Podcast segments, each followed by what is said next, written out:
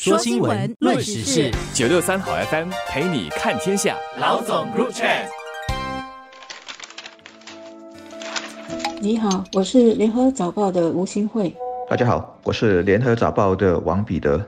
大家在生活中也许不时会听到某某人看起来比他的实际年龄还要年轻，或者是看起来很苍老。的确，健康与否是会写在我们脸上的。新加坡国立大学医学组织开设的本地首个健康长寿中心，就通过科技和研究测量我们脸部的纹路和肌肉，分析出我们的生理年龄。这个生理年龄呢，多少是会反映我们的健康情况的。国大设立的这个健康长寿研究中心，还可以测量不同人类组织和器官的生理年龄，从中呢就测出受检查的人他的心血管是否有疾病，或者是否有中风或者是肥胖的风险。这一系列的老年科学研究项目，都是为了更准确地测量本地人口的生理时钟，从而能够研究最佳的方案来延长国人的健康寿命。这也是首次。是针对东南亚人口生理时钟展开的临床研究。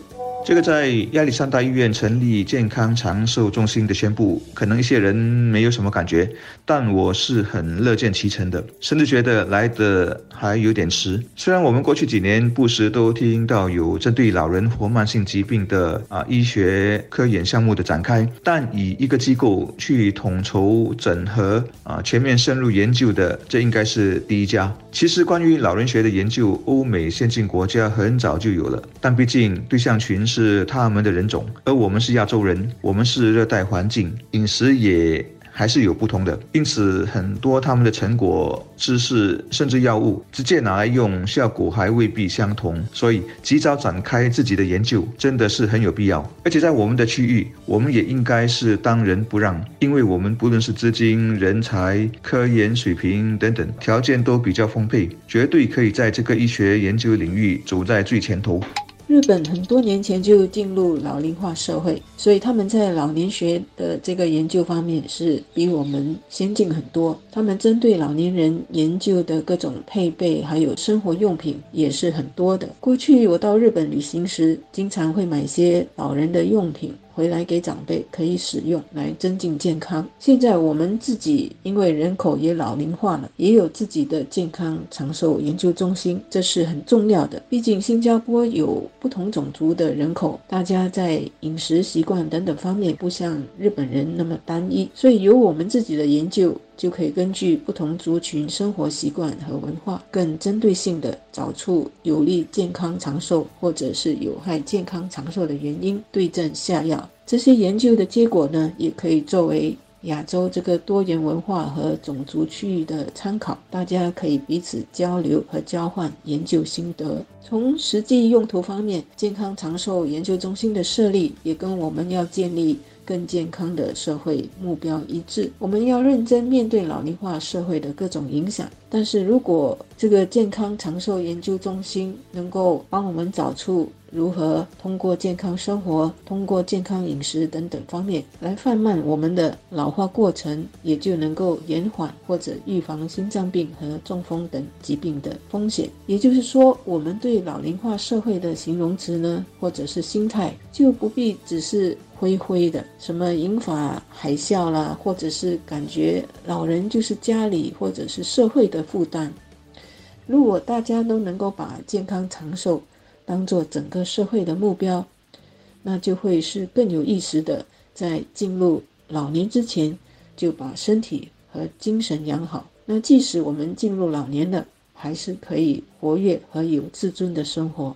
加紧老人学的研究，我们也有自己的迫切性。大家都知道，新加坡的人口正在老龄化，而且速度相当惊人。那天有一则新闻，副总理王瑞杰也是在出席一个和健康长寿有关的峰会时，在演讲中提到，我国目前六十五岁及以上人口约有十四八千，这大家可以看到或感受得到。但他预测到了二零五零年，每两个新加坡人就差不多有一个达到六十五岁或以上，这就很。吓人了。后来早报同事写社论要引用这个数字时，我还怀疑是不是记者报道错了。结果找出演讲的原稿，确定副总理真的是这么说的。而真来到这一天，其实距离现在也不过是二十多年以后，那我们不就成了老人国了吗？我脑子里马上就在想，当中还未必所有人都生龙活虎、身体健健康康的。然后想到一个老伴照顾另一个老伴，或者一个中年孩子照顾一个年迈父亲或者母亲的情景，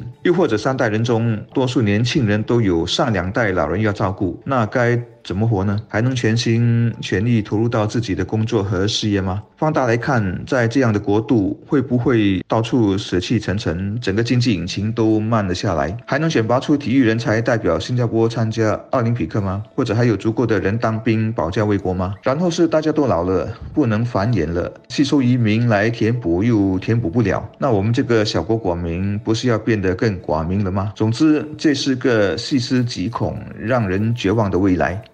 当然，做好老年学的研究只是促进健康长寿的一个渠道。人老了还是不可避免的现实，所以整体社会还是要在设施、职场和工作上有更亲老年人的设计和安排。上了年纪了是要认老，接受人家开始叫我们安哥或者是安弟。但是认老并不就是要任由我们的身体去退化，或者是很消极的生活。活跃认龄不是一种口号而已。健康长寿也不一定就是一种幻想而已。我们怎么对待自己的身体和身边的老人，整体社会又怎么对待老人和年长的员工，就决定了我们的社会里的老人是不是能够健康长寿。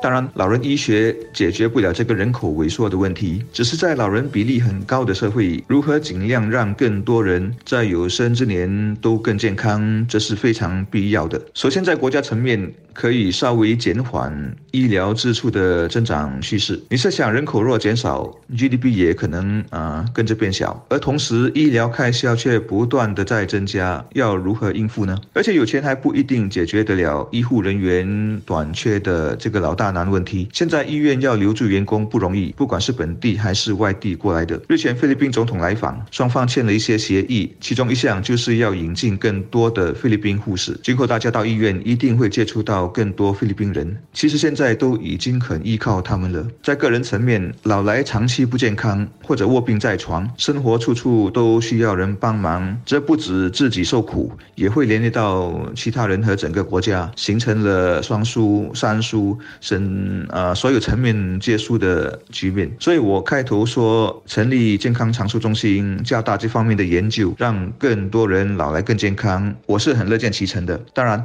科研人员出成果是一回事，自己的健康很大一部分终究还是要靠自己的自律和努力。而且，就如储蓄老本，健康的积累也是越早开始越好。